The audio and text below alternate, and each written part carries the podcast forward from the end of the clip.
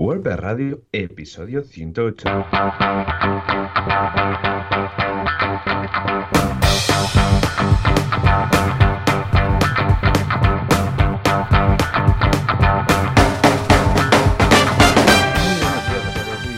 otra semana más, otro miércoles más a WordPress Radio, el programa, el podcast donde hablamos de este fantástico CMS que tanto nos gusta. Pues a quién? A los Joanes, no los culpables de este podcast. Y, quien, eh, y a la otra banda de la línea tenemos al fantástico Joan Boluda, cofundador de la academia de cursos boluda.com, fantásticos cursos para emprendedores sobre marketing y desarrollo. Y aquí un servidor, Joan Artes, fundador del el estudio de diseño de desarrollo WordPress artesans.eu en Barcelona, donde nos dedicamos al desarrollo de páginas web con WordPress. Y a la otra línea tendremos a Joan si la lluvia no lo irrumpe. Joan, muy buenos Hola, ¿qué tal? Muy buenas a todos. Efectivamente, aquí estamos. ¿eh? ¿Todo bien por ahí, Joan? ¿Todo bien? ¿Todo, a punto? Ah, está acabando el año. Estamos en la recta final, pero a veces parece que se acabe el mundo. Siempre lo decimos, ¿eh? sobre todo con los proyectos y ciertos clientes, ¿sí o no? Ya ves, es, que es una locura esto. Yo no sé, siempre pasa, siempre pasa. Antes de Navidad y antes de verano es esta locura máxima que la gente está loca. Oh, esto tiene que estar para allá, para el viernes. Pero bueno, en fin, ¿qué te voy a contar? En el mundo de la consultoría no lo pasamos muy bien al final. Ya ves, ya ves. Yo, ¿sabes que, estoy ya empezándome a oler y a temer? El tema de las formaciones. Porque en, eh, en diciembre acaba, bueno, ya, ya lo he comentado algún año, ¿no? Pero bueno, para los que aterrizáis este año, resulta que hay el tema de la formación para empresas de la tripartita, que entonces eh, cuando haces una formación a los empleados, eh, puedes ahorrarte el precio, de, depende del curso, depende de cómo sea, pero bueno, puedes ahorrarte esa formación de forma que luego en el momento de hacer la liquidación de temas de salarios y todo esto, te sale gratuita, ¿vale?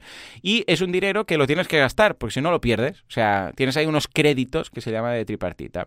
Entonces, ¿qué pasa? Que cuando llega diciembre, la gente lo consulta con su gestor y dice, ¿y cuántos créditos tal? Y dice, pues mira, puedes gastar, yo qué sé, 3.000 euros o 4.000 euros en formación. Si no se pierden, Dios mío, ¿qué me dices? Entonces todos a llamar a Joan, Joan, Joan, ven y haznos una charla sobre esto, uh, ven a formar, yo qué sé. Pero claro, el problema es que solo hay un Joan, ¿eh? aparte de lo que podéis ver en Instagram, eh, los que me seguís, pues solo hay uno. Y entonces, ¿qué pasa? Que las últimas eh, dos semanas de diciembre es una locura la de formaciones que hago en empresa, presencial, porque claro, la gente quiere gastar los créditos y entonces, claro, tengo que decir que no a la gran mayoría, porque es que una cosa es que se apunten muchos a los cursos, la otra es que tenga yo que ir el mismo día en sitios distintos. Es, es muy loco. Exacto. Pero bueno, está bien esto. Echadle un vistazo porque, no para mi caso, porque ya, os digo, ¿eh? tengo ya la agenda bastante llena, pero si eh, queréis hacer algo de formación a vuestros empleados, está genial el tema de la tripartita porque os ahorráis el, el coste del curso. O sea que muy bien, muy bien.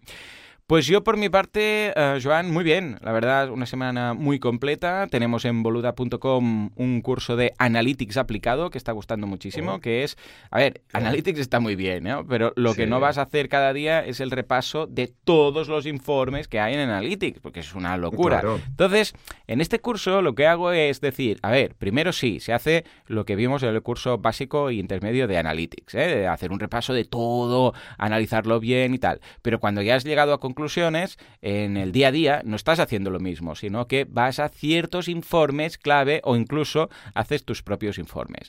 Bueno, pues eh, por eso lo llamo Analytics aplicado, ¿no? Es decir, hey, en el día a día, ¿qué miras de Analytics de tus proyectos después de hacer ese análisis más exhaustivo? Y ahí voy hablando, pues precisamente de varios informes, de cómo lo hago, de qué miro en cada caso, cómo lo establezco y está gustando mucho, o sea que echadle un vistazo que está, que está muy bien, ¿eh? Analytics es nuestro gran amigo. Por otra parte, en Viademia, no sé qué curso es, ahora lo miraré, porque no tengo aquí 30 pantallas abiertas, en algún momento del programa os lo digo. Y en algunapregunta.com, atención, porque tenemos dos charlas guays. La primera es de Miguel Macías, de temas de innovación, como innovar, porque se dice siempre lo de innovar, innovar, pero, pero ¿qué vas a hacer al final, no?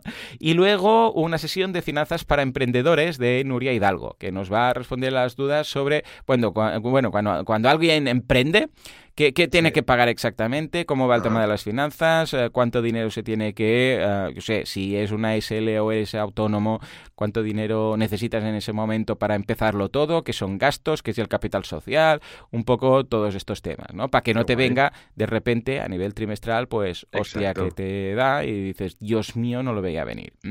y en Código Genesis, pues nada, cinco tutoriales más para Genesis, ¿eh? de cómo hacer muchas cosas muy bonitas, todas ellas. ¿Y tú qué? Va, Joan, ¿Tienes alguna página web nueva, algo que puedas desvelar sin tener que matarnos a continuación? o firmar un NDA, ¿no? Con todos los oyentes. Eso, eso. ¿Te imaginas? Sí, pero para esto un episodio premium que primero tienes que firmar un eh, acuerdo de confidencialidad y luego te lo mandaremos, ¿eh? el audio. Exacto. Pues no, mejor algo público, va un, plugin de WordPress que te meta un NDA por delante, ¿no? Y cuando lo firmes te puede reproducir o puedas... ¡Ey, pues ahí está bien el tema! Sí, señor, sí, señor. Sí, No, bueno, esta semana comentaremos el portfolio de, de la web de, Artesans, que, que, lo hemos eh, eh, rellenado con todo lo, casi todos los proyectos destacados que hemos hecho durante estos dos últimos años, porque antes lo típico, ¿no? Tienes tu, tu web corporativa donde toda la información que la sacas y luego ya no la actualizas ya hasta durante dos o, más años, porque la tienes ahí, tienes tanto trabajo que no te da tiempo, ¿no? Pero bueno, le hemos dedicado recursos al final porque hemos hecho un montón de, proyectos que hemos actualizado en artesans.eu barra portfolio. Tenemos un montón de proyectos que podéis eh, curiosear, chafardear y ver un poco pues lo que, lo que hacemos, ¿no? Qué chulo, muy bien, lo estoy viendo, ¿eh? Está muy bien, muy bien. Hemos tenido el, apoyo del ¿eh? departamento de diseño gráfico que han hecho pues GIFs eh, animados pues para el tema de pues ver un poco el comportamiento, cómo sería en, un teléfono móvil o el scroll para ver todo, darle un poco de vida a lo que serían pues los diferentes proyectos que, hemos hecho. Y el denominador común son sites corporativos, landings, también algún proyecto así, alguna web corporativa un poco más grande y casi siempre con diseño, bueno, casi todo lo que hay es diseño a medida, tanto por nosotros o por el mismo, por el mismo cliente. Así que dale un ojo, chafardear y así podéis ver eh, cualquier, todos los proyectos que, hacemos en Artesans al día a día. Qué bien, qué bien, muy chulo, ¿eh? Y esta transición que hacéis con el, con la, con el filtro superior, que aparecen y desaparecen los que son pertinentes, está muy bien, muy fino, carga rápido. Muy chulo, muy chulo, muy chulo. Qué guay, qué guay. Muy, bien, muy bien. Pues venga, echadle un vistazo, artesans.eu barra portfolio. Estupendo. Pues nada, Joan, si te parece, pasamos rápidamente a nuestro fantástico y queridísimo patrocinador.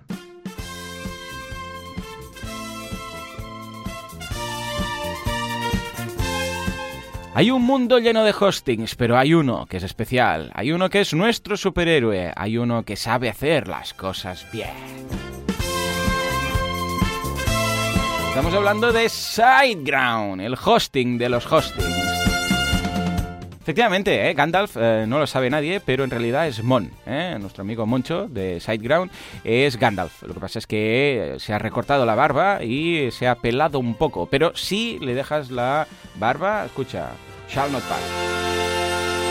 Cuéntanos, Joan, ¿qué vamos a destacar? Esto cada vez va a peor, eh, pero vamos, como SiteGround son muy majos, pues entienden estas citas de olla que, tenemos eh, aquí en directo. Cuéntanos, va, ¿qué, efecto, qué, historia, qué servicio, qué categoría nos vas a destacar hoy de SiteGround? Pues hoy vamos a destacar el fantástico ebook, libro electrónico de seguridad que tienen, que, lo hizo Fernando Puente, todo un crack, y que os podéis descargar gratis en la página de ebook seguridad WordPress, en siteground.es barra ebook seguridad WordPress, en el que te enseñan, yo lo regalaron en algunas WordCamps y creo que en la WordCamp Barcelona dieron algunos, está súper bien. Y yo me lo he mirado por encima y es un gran libro con muchos puntos. Creo que tiene veintipico puntos de, a tratar a nivel de, de seguridad. Está súper bien. En el que te enseña pues, cómo proteger tus archivos y bases de datos, asegurar tu página de inicio de sesión y sesiones activas, ocultar información confidencial en WordPress, identificar y abordar vulnerabilidades, elegir plugins y temas de confianza y mantener una instalación de WordPress segura Todo esto lo vais a encontrar en este ebook, os dejamos el enlace en las notas del programa, en el que os los podéis descargar en formato electrónico y leeros en vuestra casa. Siempre es importante revisar la seguridad porque, sobre todo si tenéis e-commerce, tarjetas de clientes y todo esto, o cuentas, contraseñas, que es información un poco sensible, ¿vale? Así que dadle un ojo, el libro está súper bien, os va a dar un poco la idea de cómo proteger mejor vuestras instalaciones de WordPress. Así que, comentado una vez el patrocinador, pasamos a nuestra habitual sección de actualidad.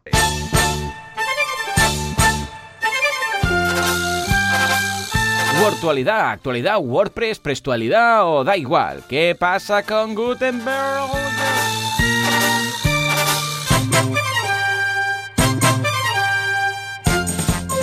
Venga, va, Joan, cuéntanos, ¿qué novedades eh, nos aguarda esta semana ya prácticamente eh, finalizando lo que sería el mes de noviembre? Pues bueno, finalizando el mes de noviembre y que Gutenberg está asomando por ahí y siempre salen noticias relacionadas con este fantástico nuevo editor que va a salir en breve. Primero vamos a comentar que ha salido un nuevo plugin que se llama Block Lab que permite crear desde el mismo panel de administración bloques de Gutenberg sin tener casi que programar. Ah, esto está bien. O sea, desde el back office creas un bloque nuevo. Ah, muy bien, muy bien. está muy guay. Y la verdad es que está súper bien y para pues dar un poco ¿no? a, conocer o incluso ayudar a la, a la gente ¿no? de, y animar a crear bloques personalizados, porque con esto la idea es que la gente pues los pueda crear fácilmente, sin tener que, que programar incluso, y para ayudar ¿no? un poco a la gente que está asustado con Gutenberg de AI, el Blockers, React, PHP, la mm. función que renderiza el Blocker, son temas muy técnicos, pues mira, justamente estos chicos eh, han sacado este, este plugin que permite, pues como si fuera un builder, crear los diferentes bloques personalizados que nos gustaría tener con, con nosotros. Es muy parecido a la extensión de base Custom Fields Pro que, está a punto de salir ya o si no ya está sacada ya, ya, ya, estaría publicada que también permite pero de otra manera a nivel de código ¿no? así que échale un vistazo que está súper súper bien muy bien, muy bien, claro que sí. Venga, va, que esto ya está aquí, que esto ya está aquí. Eh, dentro de cuatro días nos vemos ya con lidiando todos con Gutenberg. Va. Ya ves. ¿Qué más? ¿Qué más? Pues mira, el equipo de, mobile de, WordPress eh, han comentado de que a partir del febrero, bueno, en febrero de 2019 tendremos una primera beta de lo que sería el editor de WordPress, pero en aplicación mobile, ¿vale? Gutenberg está muy bien, lleva muchos años trabajando, pero me acuerdo en la WordCamp Zaragoza de, este año, o sea que era a principios de año, casi ya hace un año, me, estuve hablando con un amigo, eh, Jorge Bernal, que justamente es un ingeniero de mobile en Automatic, y que le dije, ostras, se os ha girado mucho curro ahora mismo con el tema de Gutenberg y la aplicación móvil, ¿no? Y me miro de una manera al pobre que están currando como pueden, porque es complicado integrar en la aplicación móvil de WordPress todo el tema de Gutenberg. Así que han publicado una especie de, en el, en el blog de Make, en el blog de la, de la comunidad, han publicado una especie de actualización en el que comentan como eh, un poco las fechas a la hora de integrar Gutenberg en la aplicación móvil. Así, a grandes rasgos, esperamos en principio en febrero de 2019 una primera beta del editor de Gutenberg integrado en la aplicación móvil. Oh, qué bien, qué bien. A ver qué tal. Bueno, la verdad es que está bastante. Mira, te digo algo.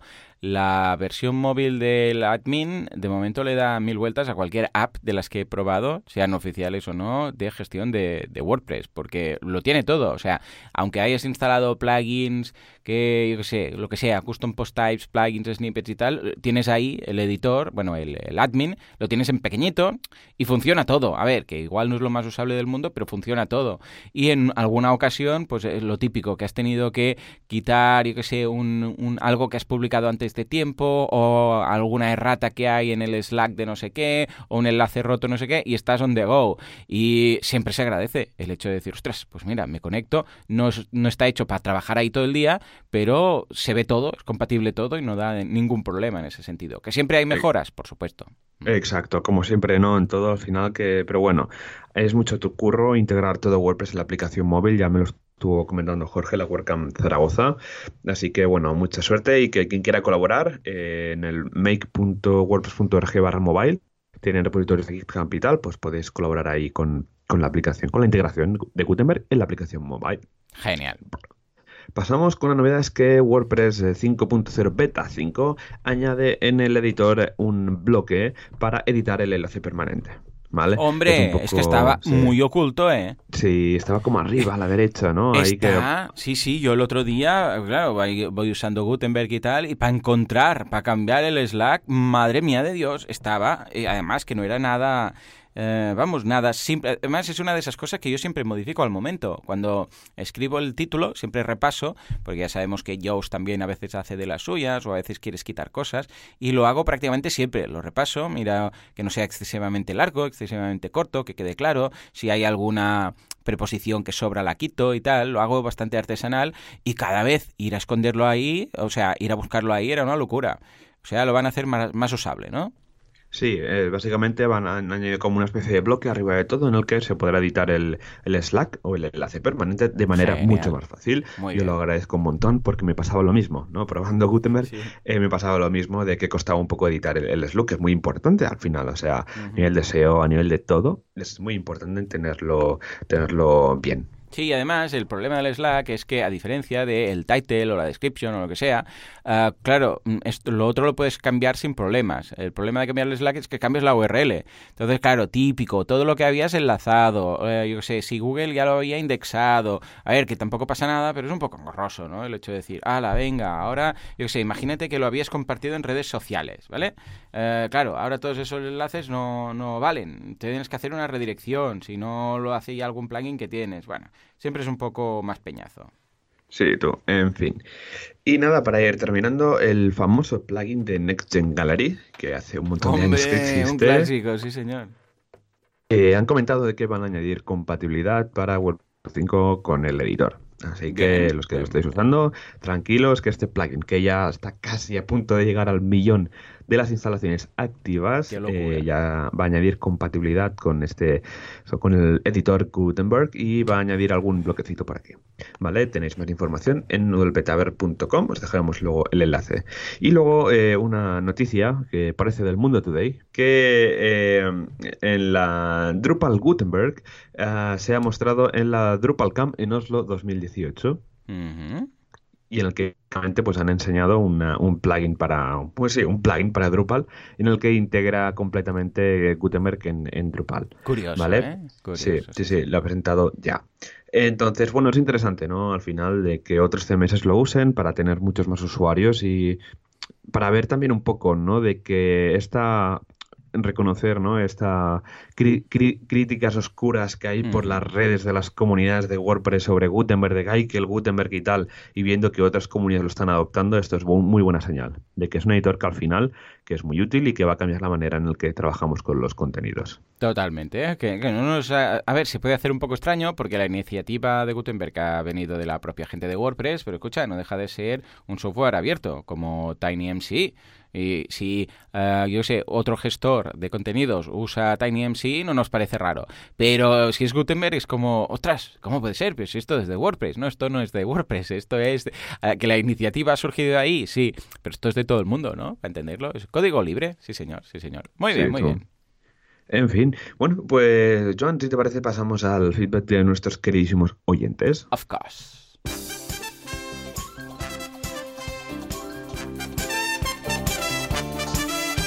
FitPress, PressFit o lo que son las preguntas de la audiencia. Vamos a ver qué dudas tenemos.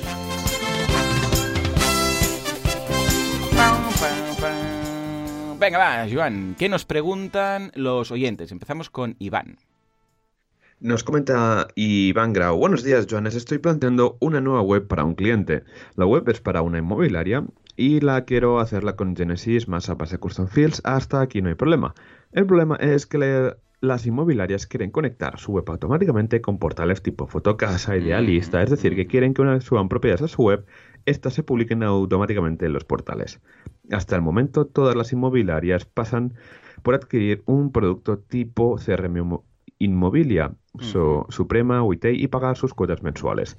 ¿Hay alguna manera de conectar las propiedades con los portales sin necesidad de pagar por mensualidades de CRM? ¿Cómo plantearías vosotros el proyecto? Hey, muy buena pregunta, claro que sí. Esto va a depender, bueno, ya te lo dirá Joan, que para temas de integraciones y APIs y historias de estas uh, ha hecho varias, pero va a depender de la API de cada uno de estos uh, servicios externos. Si tienen API, guay. Si no tienen API, pues mal asunto.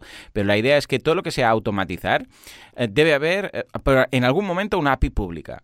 ¿Para qué? Para que alguien eh, diga, en el momento en el cual yo subo, por ejemplo, en, mi WordPress un nuevo piso, que automáticamente, por ejemplo, aunque sea a través de, mira, aunque sea a través de generar un feed a, malas, ¿vale? Hay dos opciones, ¿vale? La primera es una API como tal y dices, escucha, ningún problema, WordPress tiene una API, pillas de ahí todos los datos cada vez que se publica un nuevo custom post type, que puede ser el de piso, y automáticamente lo suba a la, o lo sincronice, mejor dicho, al portal de turno, ¿eh? al fotocasa de turno, o donde haga falta, y si se actualiza lo mismo, ¿vale? Esta sería la mejor de las opciones. WordPress tiene API pero ¿tienen API todas estas? No lo sé, lo desconozco porque no lo he hecho en ningún, en ningún proyecto. Seguramente, espero que sí, ¿no? Y por otra parte, si no, pues al menos que tengan un feed que es no tan óptimo, pero bueno, también funcionaría que todas estas uh, plataformas uh, de, de, estilo Habitaclia y tal, que Fotocasa y todo esto, que tengan la posibilidad de añadir como como funciona un podcast, de hecho, ¿eh? el hecho que tú le mandas un feed, que un feed no deja de ser un listado con los datos estructurados, es decir, pues este es el título, esta es la foto, este es el MP3, pues lo mismo. Esta son la galería de imágenes, en este caso de este, mm, yo sé, pues de este piso, este es el vídeo del piso, este es el precio, y ahí ya la pillan todos los datos, como vienen todos bien etiquetados, perfectos, entonces los pilla la mm, plataforma de turno y los muestra. Pero claro, depende mucho de cómo lo tenga montado ellos, ¿eh? Y aquí no hace falta pasar por ningún tipo de CRM ni nada. ¿Cómo lo ves, Joan? Sí, sí, totalmente. No, es lo que tú comentas, ¿no? También había otras opciones de mirar si tienen APIs y tal, pero tiene pinta de que estas empresas tienen a no ser que, que, pagues, porque es un mercado muy suculento y más ahora mismo que el mercado inmobiliario está que está, vamos, a tope.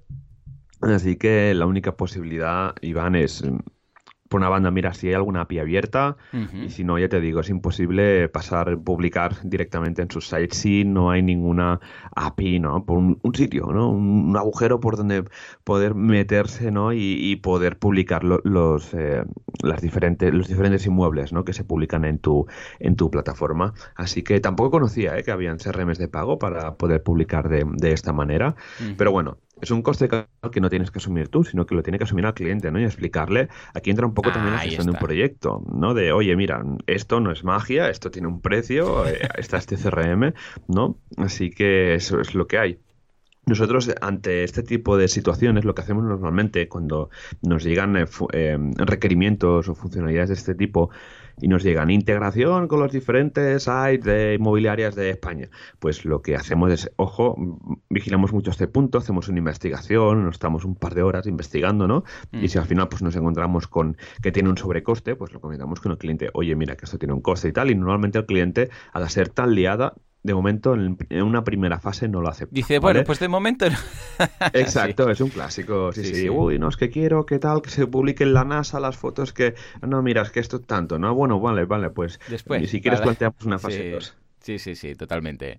Coincidimos plenamente. Eh, importante el matiz que hace Joan, ¿eh? eh de decir, hey, uh, esto no lo tienes que pagar tú, lo tiene que pagar el cliente y le tienes que explicar que no es algo que tú vas a incrementar, sino que es un CRM o lo que un servicio externo que uh, va a pagar él directamente. De hecho, yo, vamos, te diría que lo contrate, es como el tema del hosting, ¿verdad? Que no le dices, hey, pues eh, sí, mis servicios incluyen el hosting y tal, sino que le dices, bueno, pues mira, te aconsejo este hosting o este otro, y el cliente lo contrata y te da acceso. Pues sería lo mismo, ¿eh? que lo contrate el cliente y uh, tú entonces ya lo gestionas. O sea que bien. Exacto. Y luego tenemos uh, otra duda que nos llega de parte de Borja, que nos dice, feedback. Buenos días, Joan. Hablasteis hace poco sobre la nueva versión de WordPress y Gutenberg. ¿Hemos hablado de Gutenberg? no, no me suena esto, no ah, Creo que te equivocas de, podcast, Borja. Pero bueno, sigo leyendo por ya, pues, pues, amabilidad. Dice, tengo dos proyectos. Uno, e-commerce monetizando. Bien, O sea, guay. Y segundo, e-commerce en producción. ¿Veis aconsejable actualizar WordPress e instalar el plugin Classic Editor en el e-commerce que está monetizando y dejar con Gutenberg en el que tengo en producción? Muchas gracias, abrazo fuerte, Borja. A ver, actualmente, depende del momento en el cual estés escuchando esto, pero actualmente sí, actualmente puedes actualizar todo, no hay ningún problema. O sea, yo he actualizado a la última versión de WordPress y a la última de WooCommerce todos mis proyectos y están funcionando todos bien. Ojo, eh, esto hoy eh, que ya sabemos que es mi martes, 21 eh, ah, de, de noviembre de 2018. Pero lo que te digo es, en el momento en el cual ah, se venga la nueva versión de, se lance la nueva versión de WordPress, ah, yo no actualizaría nada en producción directamente. Primero me esperaría un poquito a ver qué pasa. Luego haría, quizás en staging, ¿eh? si estás, por ejemplo, si estás en SiteGround, puedes ir al panel de control y le das al botoncito de crear un clon. Crea un clon de la web y ahí en el clon lo actualizas, miras a ver qué tal y si todo va bien, puedes hacer pedidos, no hay ningún problema, pues para adelante. ¿eh? Eh, porque entre otras cosas, si no, también eh, antes o después, con ya sabemos también que SiteGround te lo permite, vas a tener que actualizarlo tú, porque es que vas a tener que hacerlo, o te lo va a actualizar el propio hosting. Con lo que yo lo que te diría es, hey, haz un staging, actualiza, mira qué ocurre y si ocurre algo, tienes un poco de, en este caso, pues, pues, un intervalo de unos días para avisar o bien al hosting, o bien a WordPress, o bien a WooCommerce, o quien sea, si ves que no funciona. De todas formas, y dicho todo esto, toda esta parrafada, te diré, tranquilo porque WordPress y WooCommerce, eh, vamos, son de los mismos, ¿vale?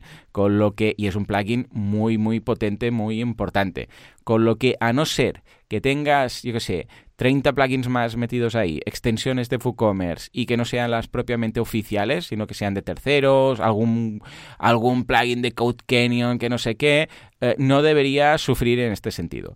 Ahora, si tienes plugins de terceros y tal, haz el staging y ponte en contacto lo antes posible ¿vale? Con esos desarrolladores para decirles, ojo, que esto con Gutenberg no va. ¿Mm? Yo lo haría así.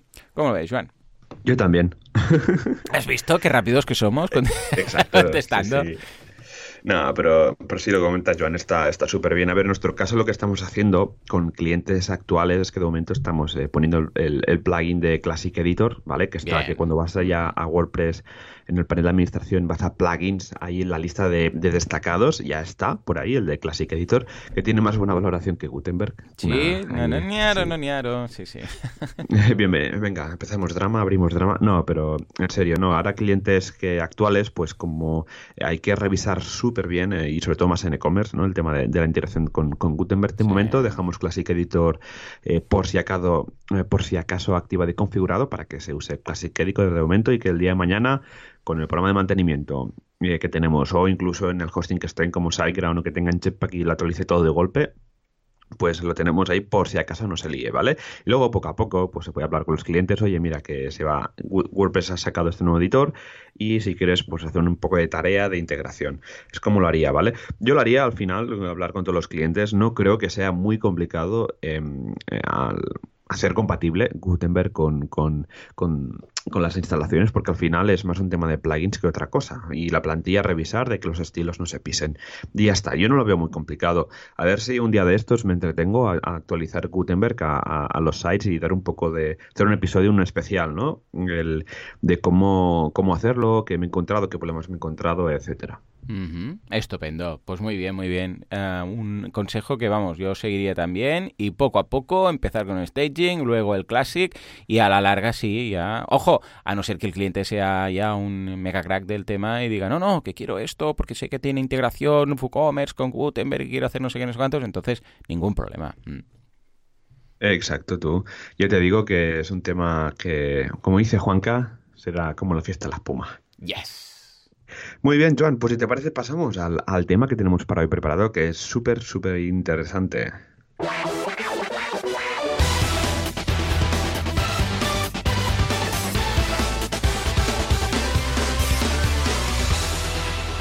A ver, a ver, ¿de qué va hoy? Vamos de themes, ¿verdad? Hoy hablamos de themes, hoy hablamos eh, de los starter themes, y que tenemos un episodio especial donde hablamos de los starters y de cómo, para qué sirven y tal.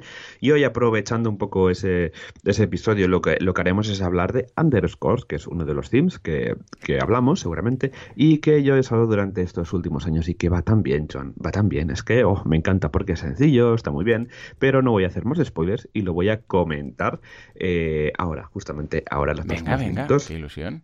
Primero un poco de, background, ¿no? Un poco de explicación de qué son los starter themes. Un starter themes, ¿qué es? Es un tema que te lo bajas y lo instalas y empieza todo. ¿Cómo funciona esto?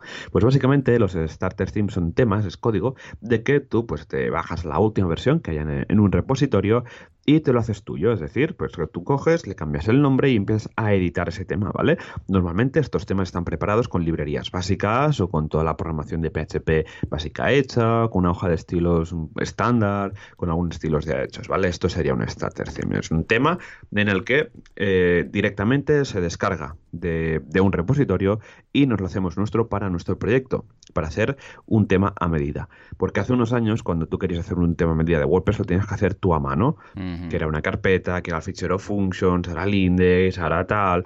Pues hace unos años apareció el, el underscores, y que es uno de los más usados, en el que pues te da un esqueleto básico y que tú luego sobre él puedes ir trabajando y ir haciendo tu propio proyecto. ¿Qué ventajas tenemos con eh, trabajando con Starter Theme? Hombre, primero que nos ahorramos todo el trabajo de hacerlo desde cero, ¿no? De currarnos todo, la hoja de estilos, las cabeceras, todos los ficheros de plantilla, hacer los encabos de los diferentes ficheros de JavaScript y CSS. Luego también nos sirve para eh, a nivel de crecimiento profesional.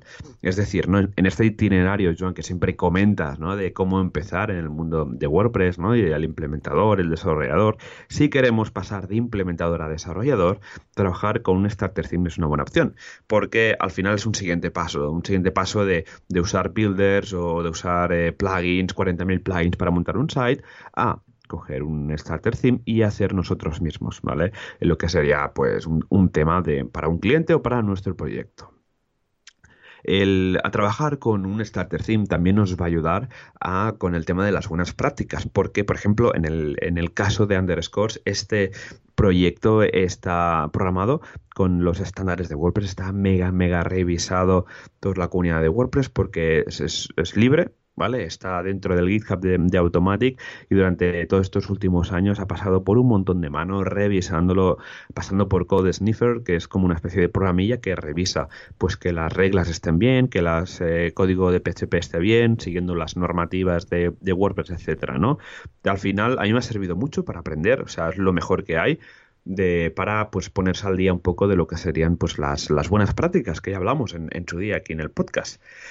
También nos va a servir para eh, fortalecer lo que sería el en PHP, JavaScript, CSS y HTML, porque si nos lo hacemos nosotros y dejamos de usar 40 eh, plugins para hacer un site, al final nosotros lo, lo, vamos a hacer. Esto no quiere decir que tengamos plugins, porque a lo mejor si queremos crear un custom post type o, o queremos crear una funcionalidad muy específica que no tendría, que no vendría con el theme, pues también tenemos un plugin, ¿no? Pero hecho por nosotros siempre.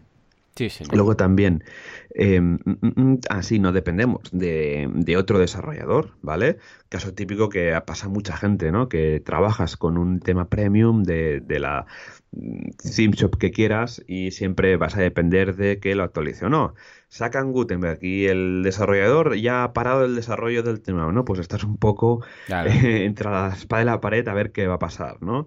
Así que yo por suerte ya no usamos temas premium, solo usamos uno que nos los conocemos mucho, mucho, mucho y ya estos temas ya no nos pasan, ¿no? Pero cuando nos pasaba era madre mía la que nos viene.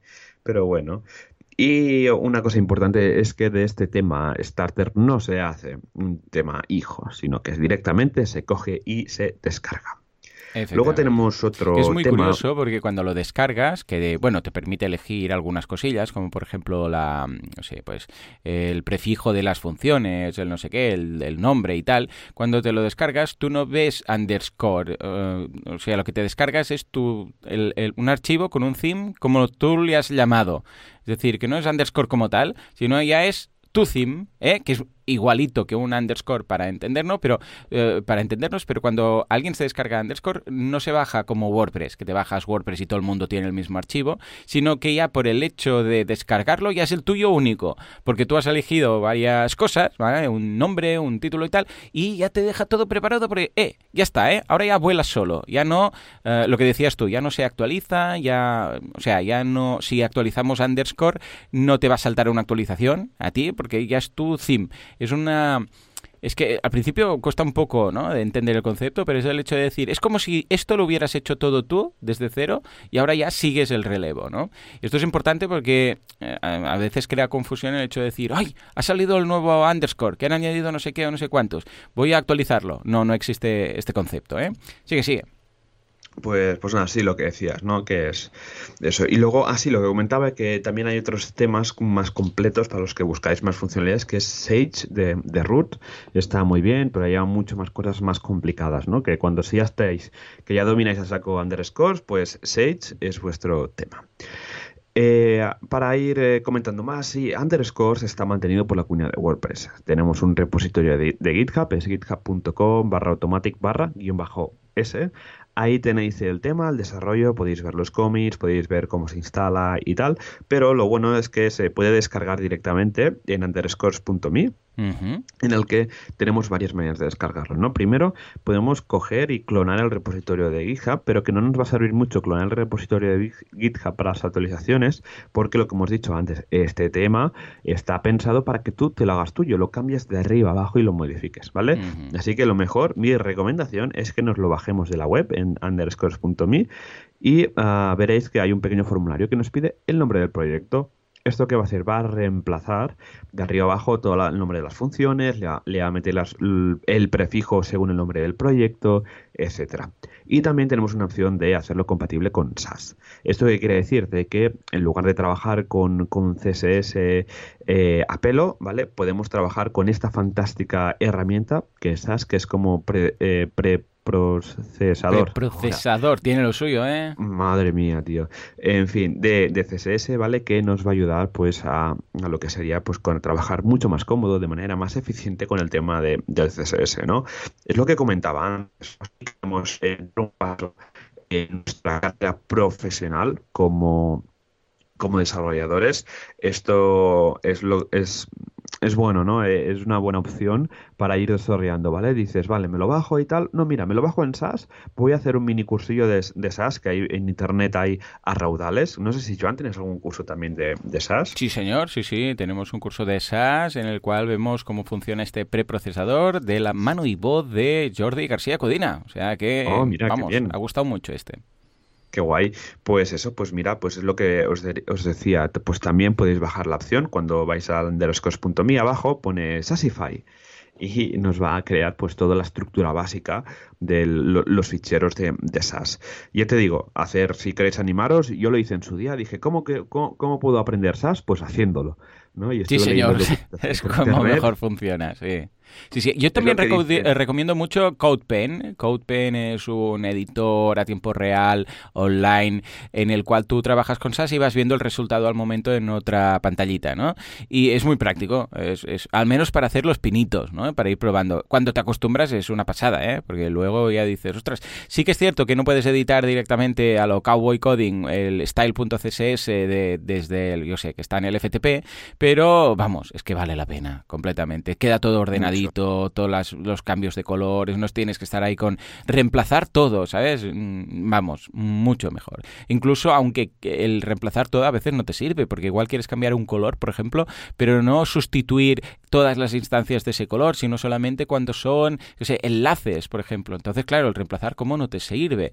O sea, vamos, mm, una pasada, mm, de verdad. El preprocesador este, eh, sea SAS, Layers, lo que sea, 100% recomendable. Yo lo que, yo la, mi experiencia cuando estaba, cuando desarrollaba en mis tiempos mozos, hmm. eh, cuando me pasé a SAS, la verdad es que mi, eh, mis habilidades de maquetación eh, se vieron mejoradas simplemente por lo que te ayuda SAS, ¿vale? Por ejemplo, ¿no? En SAS puedes hacer funciones. El típico que pones font size en REMS para el tema del mobile y tal, pues eh, hay que normalmente hay que ponerlo en REM y en píxeles para navegadores antiguos, ¿no? Que no tengan aún esta o no vayan a tener esta medida de los REMs, pues con SAS puedes hacer funciones de que automáticamente tú le pongas un font size y a la hora de generar el CSS se pongan las dos medidas sin tener que ir haciendo todo el rato poner los dos font size, ¿no? Y hacer los cálculos. Pues esto SAS va a ayudar un montón. Ya os digo, vale mucho la pena aprender SAS, no tengáis miedo, porque es como CSS, es igual, lo que pasa es que hay cosas nuevas, como se pueden, las llaves se pueden anidar directamente, que esto me encanta, los IDs, ¿vale? O las claves de CSS sin tener que ir a estar abriendo y cerrando todo el rato el código, ¿vale? A mí esto me encanta un montón. Luego hay otra cosa muy interesante de, de Underscores a la hora de descargarlo, es que también nos permite descargar un paquete eh, bueno, descargar el tema, nuestro tema, que vamos a, que va a ser nuestro, ¿vale? Toda esta estructura. Y es que con el paquete y los plantillas de WooCommerce. Que esto mm. es va genial. Esto es bastante nuevo, no lo tenía controlado y lo he visto justamente hoy que me está preparando el, programa y, y, va genial, la verdad, porque ya lo tienes todo ahí, claro. Sí, sí, sí, sí, porque ya te digo, tener eh, el tema de preparar las plantillas de WooCommerce, porque hay un montón de, de carpetas siempre, siempre, porque el single, tal, el, la página de archivo de producto o lo que sea, es, una, es un currazo. Tener que ir, irte a la carpeta del plugin de WooCommerce y ir em, buscando todos los ficheros de plantilla que son necesarios es un poco coñazo, ¿vale? Es mucho trabajo. Así que os recomiendo un montón eh, bajarte lo que sería la parte de, WooCommerce. Lo que hace básicamente es pues nos crea un ficherito CSS en el que pues nos mete toda la información de, WooCommerce que nos hace falta, ¿no? Eh, un poco pues para tener, preparar el, el tema si queremos hacerlo para una tienda online, por ejemplo, ¿no? Que tenemos una tienda online y hay que hacer un proyecto nuevo, pues eh, yo marcaría esta casilla pues porque nos va a ayudar. Luego, por ejemplo, lo bueno de, de Underscores es que eh, nos va a permitir que nuestro proyecto cumpla la normativa de los estándares, ¿vale? Que sea todo óptimo, que no tengas ningún problema a la hora de, actualizar WordPress. Nosotros ya, ya te digo que lo, ah, durante todo este uso que le hemos, le hemos dado, ahora que usamos ya más roots y tal, pero nunca hemos tenido ningún problema a la hora de actualizar ningún WordPress, porque al final es maquetación y programación a medida, pero que siempre está pues adaptada a, WordPress, ¿no? Para que no haya ningún problema a, futuro para con el, tema de las actualizaciones, que es un tema muy importante. Otro tema que me gusta mucho de, de Underscores y es que eh, está validado con las diferentes herramientas, como por ejemplo con, con Travis, que es una herramienta online que permite analizar un código y ejecutarlo a nivel de PHP con diferentes versiones para revisar de que el, código resultante esté bien, ¿vale? Ahora mismo, eh, si entras en el repositorio de GitHub, en el enlace que, hemos puesto debajo, hay un, eh, a principio del README hay una especie de, botón que ahora está en rojo que pone Build Failing. Esto si le hacéis clic os iréis a la web de Travis, de, ese proyecto justamente, que dice que está fallando, pero es por una tontería, es por una versión antigua de PHP, porque también lo estuve probando en su día pero veréis que las otras versiones de, PHP está validando y que también está validando lo que serían las diferentes herramientas de, de bueno, los diferentes estándares de WordPress que hay. Ya te digo yo, esto está súper bien porque eh, permite a Travis que validar un código de PHP con diferentes eh, conjuntos de reglas como pues las WordPress Coding estándar, seguridad, eh, versiones, incluso ejecutarlo, ejecutarlo en versiones de, PHP muy concretas, ¿no? Pues como veréis en PHP 5.2 funciona, en la 5.6 hay un problema, pero que es una cosa de dependencias de la librería, es un tema más de configuración que otra cosa, y en PHP 7.0 y en 7.2 está está súper bien. Y luego también que lo están validando con eh, la última versión de PHP y queda verde, ¿vale? Así que pues está tranquilos que está validando. Y también está validando con temas de JavaScript. Que os queréis inicializar en el mundo de JavaScript, pues eh, Underscore es lo mejor que hay para inicializarse porque tenéis ahí vuestro ficherito, podéis empezar a meter vuestras funciones de JavaScript, para de jQuery, para un modal, para cosas que se despliegan arriba abajo, ¿no? Esto es lo que nos eh, permitiría Underscore. Luego, a nivel general, los ficheros que, veréis, ¿vale? Luego, lo que decía de cómo evolucionar como profesional dentro del ecosistema de WordPress, Underscore os va a permitir conocer la jerarquía de, plantillas de, WordPress, ¿no? Esto dices, no, es que claro, ponerse a programar una plantilla de, WordPress es complicado o, es aprender demasiado, pues si os da un poco de palo o pereza, como a mí, ¿no? Estar leyendo siempre sin hacer nada. Si queréis aprender eh, por haciendo, este famoso learning by doing, que, tan de moda está, Underscore es lo mejor porque veréis la, cómo se estructura un tema por dentro y veréis que es bastante fácil.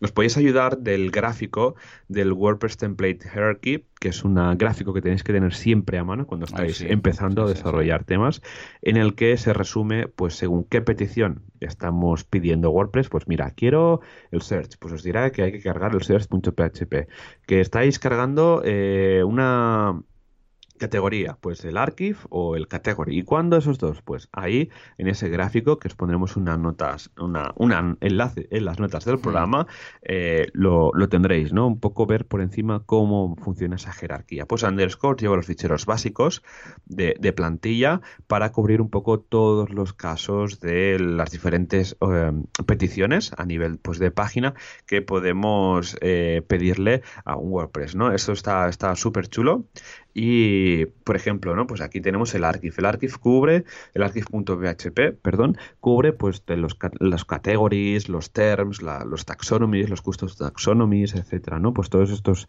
eh, archivos de, de, PHP, hay de, de, post que podríamos pedir, o de custom post types, que podríamos pedir a un WordPress.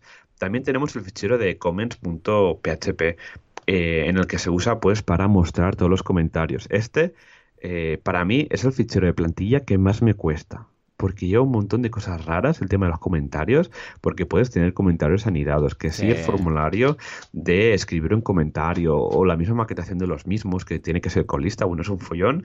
Yo agradezco un montón de que Underscore lo lleve ya, porque ya te digo que es un follón. ¿Qué más tenemos? Eh, tenemos el 404.php. Esto es un fichero casi esencial, ¿vale? Comentando la última vez, cuando hicimos el programa de, la lista de salir a producción, comenté, hay que vigilar que tengamos, eh, que, tengamos la página 404 bien maquetada, ¿no? Pues eh, con esto iría dentro del fichero 404.php, donde aquí pondríamos el error personalizado, ayudando al usuario a que vaya a una página, ¿vale? Y que no se vaya de nuestra web. Ahí iría eh, la información del 404. ¿Qué más tenemos? Tenemos el fichero de footer.php, que es al final todo lo que hay en el pie de página. Porque una plantilla de WordPress, normalmente, ¿vale? En, casi todos los eh, proyectos web, tenemos que la cabecera y el pie de página son siempre iguales. Pues esto, eh, con WordPress a nivel de plantillas, lo meteremos en el footer.php esto sería el pie de página, y luego el header.php donde eh, abriríamos el HTML, declararíamos el doctype, que esto siempre va fijo, pondríamos el head, la función WP-head que llama a todos los scripts que van dentro de, esa parte de la cabecera, etcétera, ¿no? También estos son, estos son dos ficheros, ¿vale? Que hay con mucho cuidado de no cerrar más divs de lo que tocan o dejar divs abiertos, ¿vale? Y también el tema del header es, es normalmente es bastante estático normalmente porque ahí se declara pues toda la parte de la cabecera, no hay que hacer mucha cosa. Luego tenemos el fichero de functions, que ponemos ahí todas las funciones adicionales y tenemos que intentar no meter mucha funcionalidad en los ficheros de funciones. Recordad que functions.php es un fichero como un poco cajón desastre, pero que también es de utilidad. Una cosa importante añadir es que este fichero siempre se va a ejecutar, ¿vale? Siempre el servidor lo va a procesar en cada petición que se haga en la web, tanto en el frontend como en el panel de administración. Así que ojo, cuidado lo que metemos aquí, ¿vale? Que si eh, tenemos que actualizar opciones o custom meta, ojo en ponerlo aquí porque siempre se va a actualizar, ¿vale? Luego tenemos el index.php, que es el fichero que siempre, bueno, más que siempre es un fichero esencial casi, en el que si el día de mañana tenemos una petición en, nuestra web que no está cubierta ni por el archive, ni por el SEARS, ni por el single, etcétera, siempre iremos aquí, ¿vale? Así que mi recomendación es que el index siempre lo tengamos ahí y seáis el ejemplo como lo tienen de Scores, con el loop de, WordPress, que ya hablaremos otro día, no sé si hemos hablado del loop de WordPress, ¿vale? Que va recorriendo, pero muy importante tener siempre el el index.php. Luego tenemos el page.php, que es donde va todas las páginas, todas las páginas que se piden van aquí. Luego tenemos el, el search.php, que hemos hablado que son los resultados de búsqueda. El sidebar.php, aquí iría toda la maquetación de las barras laterales que pongamos en nuestro proyecto. El single, este es un clásico, aquí esto es el fichero que se usa cuando estamos pidiendo un post. Ahí se van a usar. Es igual que las páginas, pero en este caso el post. Luego el style, el style, la madre de todos. Aquí tenemos el, el fichero en el que van a estar todas las eh, todo el CSS del proyecto. Incluso aquí en el style.css recordad que los temas de WordPress la definición de un tema se define en el style.css es diferente a los plugins. En los plugins de WordPress por ejemplo en vuestra instalación podéis mirar luego que si abréis por ejemplo cualquier plugin en, un, en el fichero PHP principal veréis que se define ahí. En los temas en WordPress va diferente se define en el style.css y luego para terminar tenemos un WooCommerce.css que va todo el CSS relacionado con el tema de, de WooCommerce. Luego ya sigue rápidamente, para ir terminando, que se nos come el tiempo del programa, tenemos una carpeta de Inc y NC donde van pues todos los ficheros extras de funcionalidades o integraciones que podamos tener, una fichera de JavaScript, una carpeta de JavaScript donde meteríamos todos los ficheros para tener todo un poco ordenado, una carpeta de JavaScript, otra de CSS normalmente, otra carpeta de idiomas, de languages que está presente en underscores, que es para localizar nuestro tema para que sea traducible. Si metemos, por ejemplo, en un botón de aceptar o enviar, ahí pondríamos eh, lo que serían los ficheros de traducción. Luego tenemos layouts que se usan pues, para meter ficheros extra de plantilla. Una carpeta de SAS, si le hemos dado la opción de SAS, ahí tendríamos toda la estructura de ficheros de SAS a, tocar. Y luego los templates parts también, que son eh, como partes de plantilla que también podríamos usar. Así que, John, vaya repaso que le acabo de dar a Underscores. ¿Cómo lo Madre mía de Dios, súper completo, súper bien. Bueno, como Underscores como tal, ¿no? Que es una starter theme muy completo para... Es que imaginaros que tuvierais que hacer desde cero todo, ah, solamente para, para, llegar a este punto en el cual dices, vale, y ahora ponte a diseñar el theme. Porque claro, recordemos, Underscores no es algo que lo instales y digas, bueno, pues ya está, ya, ya tiene el cliente hecho. No, si lo activáis y lo ponéis como tal cual os lo habéis descargado, veréis una desgracia de web ¿no? Un despropósito. Tenéis ahora que empezar el CSS y hacerlo bonito y tal, ¿no? Con lo que imaginaros todo lo que os ahorráis hasta el momento. Es que es una pasada, de verdad. Y además lo bueno es que es muy ligero. No, no es nada recargado. Es, es lo mínimo de lo mínimo, ¿eh? Para tener la estructura, las páginas, lo que dices tú del el de comentarios, que es un Cristo, ponerte ahí a hacerlo desde cero. Y a partir de aquí, esto con un poco de CSS, un poco de Bootstrap, un poco de lo que haga falta, escucha, y queda algo, un ligero, a medida, y vamos, como el rayo. Exacto, totalmente. Pues, eh, pues sí, ya como ves, es eh, mi recomendación para alguien que empieza es Underscores. ¿Cómo lo ves, Joan, todo esto? Súper bien. Sí, sí, sí. Ah, ojo, alguien que empieza y quiera aprender a hacer sus themes a medida, ¿eh?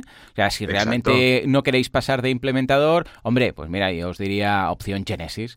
Pero si queréis empezar a decir, no, no, no, yo quiero hacer mis themes a medida desde cero y tal, vamos, es la mejor opción. También he trabajado un poco con Roots, pero vamos, Underscore está muy bien. Hubo un tiempo en el cual estaba un poquillo abandonado, pero después ya lo volvieron a retomar y está al, día.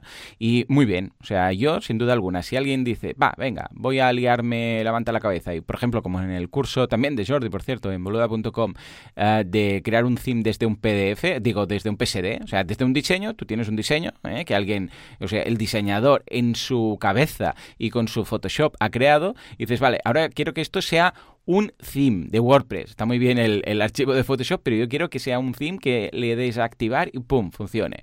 Bueno, pues ah, ahí lo vemos, ¿no? Paso a paso. Y underscore es, yo diría que una, no la mejor, pero una de las mejores opciones y por la que yo opto ¿eh? cuando he hecho algún desarrollo de este tipo. Estupendo, Joan. Pues nada, cualquier duda que tengáis eh, podéis comentar en los comentarios y siempre contestaremos por ahí vuestras dudas o cosas que no haya eh, quedado muy claras, pues podéis eh, comentarlo ahí. también nos podéis mandar correos con, con aclaraciones que queráis, así que estamos abiertos a cualquier sugerencia o duda que tengáis. Así que, Joan, si te parece, pasamos rápidamente a la comunidad de WordPress que tenemos estos días a ver de Meetups.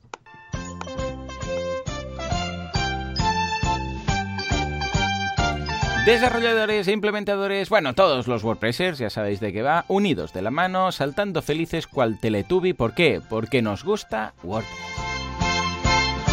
Y montamos meetups, montamos WordDays, montamos, eh, yo sé, WordCamps, de todo. ¿Qué hay preparado esta semana y si queda algo ya cara, bueno, mes de diciembre? Pues la verdad es que bastante, ¿eh? no sé, también llega la, locura pre-Navidad en la comunidad de WordPress, pero bueno, empezamos miércoles 21 de noviembre. En Cádiz, Gutenberg ya está aquí, preguntas y respuestas. Y en Alcobendas, también el día 21 de noviembre, WPO para WordPress, optimizas o aceleras. Luego el jueves 22 de noviembre en Tenerife, desarrollo, emprendimiento y nuevos perfiles profesionales. En Cartagena, mesa redonda, 5 expertos nos cuentan cómo hacen sus presupuestos en WordPress. En Bilbao, debate abierto, preguntas sobre Gutenberg. En Madrid, 2x1 SEO y WordPress. En Granollers, construyendo tu Lego con WordPress, los plugins en Lleida Gravity Forms, formularios avanzados de WordPress. En Pamplona quieres vender online, hazlo fácil con WooCommerce. En Gran Canaria, primer meetup hispano-inglés, hosting y semantic web and SEO. Luego ya el, el viernes 23 de noviembre, WordPress as Application Platform, Sending Emails, esto en eh, WordPress Barcelona English, en Compostela, eh, cómo conocí la comunidad de WordPress y cómo empecé a colaborar. y luego seguimos el lunes 26 de noviembre, RGPD en la empresa en WordPress, esto es en WordPress Barcelona. El martes 27 de noviembre, eh, HVWM3 que tengo que hacer tras instalar mi WordPress, esto en Huelva. Y recordad que el martes 27 de noviembre tenemos un fantástico evento de SiteGround en el que, Joan, tú serás uno de los ponentes, ¿verdad? Sí, señor. Locos por el marketing. Lo organiza SiteGround en la fábrica, antigua fábrica de cerveza. ¿Cuál es? ¿La de Moritz? ¿La de Dam? Porque tenemos, para antiguas em, cervezas, tenemos la de Moritz, ¿no? Es... Este Exacto, Es, la de, Es, la de, es la de Moritz. Está muy bien, porque he ido ya ahí a hacer algunos eventos y es muy chulo. Eh, la ubicación, cómo está todo. Me encanta, me encanta, sí, señor. Pues eh, está, bueno, os dejaremos un enlace en las notas del programa. Está súper bien, es todo el día de, charlas súper interesantes y hay bastante gente conocida en la comunidad WordPress, así que a ver si os vemos por ahí. Luego ya el 28 de noviembre, miércoles, eh, tenemos también unos cuantos meetups. Venga, ya los comento. En en el meetup de Divi Irún eh, tenemos bienvenido Divi, Divi Irún, conoce Divination en Alcázar de San Juan, charla MCI noviembre 16, Open Hardware y diseño libre y en Logroño un podcast bueno para ti y bueno para tus clientes y Nurense, prepárate para que ya esté aquí editando páginas con Gutenberg. Luego, pasamos a los eventos de WordCamps, estos eventos, estas congresos oficiales de, WordPress que nos encantan. Justamente este pasado fin de semana fue la WordCamp Granada. He estado viendo por Twitter que fue un evento genial. Así que la gente se lo pasó súper, súper bien. Una WordCamp en familia casi. Así que me dio un poco de envidia, no, un poco de rabia, ¿no? No pude ir, pero bueno cosas de que no, no pude ir, al final no pude escapar. Pero bueno, ya, recordando, ya casi el año que viene tenemos unas cuantas WordCamps en España. Tenemos en Zaragoza del fin de semana del 26 al 27 de noviembre. En febrero la WordCamp Las Palmas de Gran Canaria, el fin de semana del 8 al 10 de febrero. Irún del primer fin de semana de junio y ya en, en junio del 20 al 22 de junio la WordCamp Europe en Berlín. Toma. ¿Qué te parece? Me parece súper bien, súper completo, súper todo. O sea, ya tengo ganas de ir a todas. Ostras, en Berlín tendría lo suyo, ¿eh? Tendría lo suyo. Es la cuna de los emprendedores, tú. Exacto.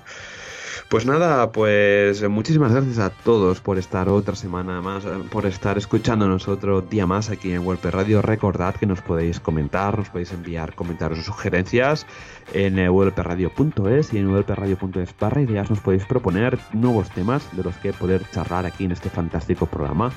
Recordad también que nos ayudáis un montón eh, dando 5 estrellas en iTunes y comentarios y me gustas en iVoox para ayudar a difundir y evangelizar sobre WordPress. Y nada, nos vemos el miércoles que viene a las 19.19. Aquí estaremos los Joanes. Así que nada, muy buena semana a todos. Adiós. Adiós.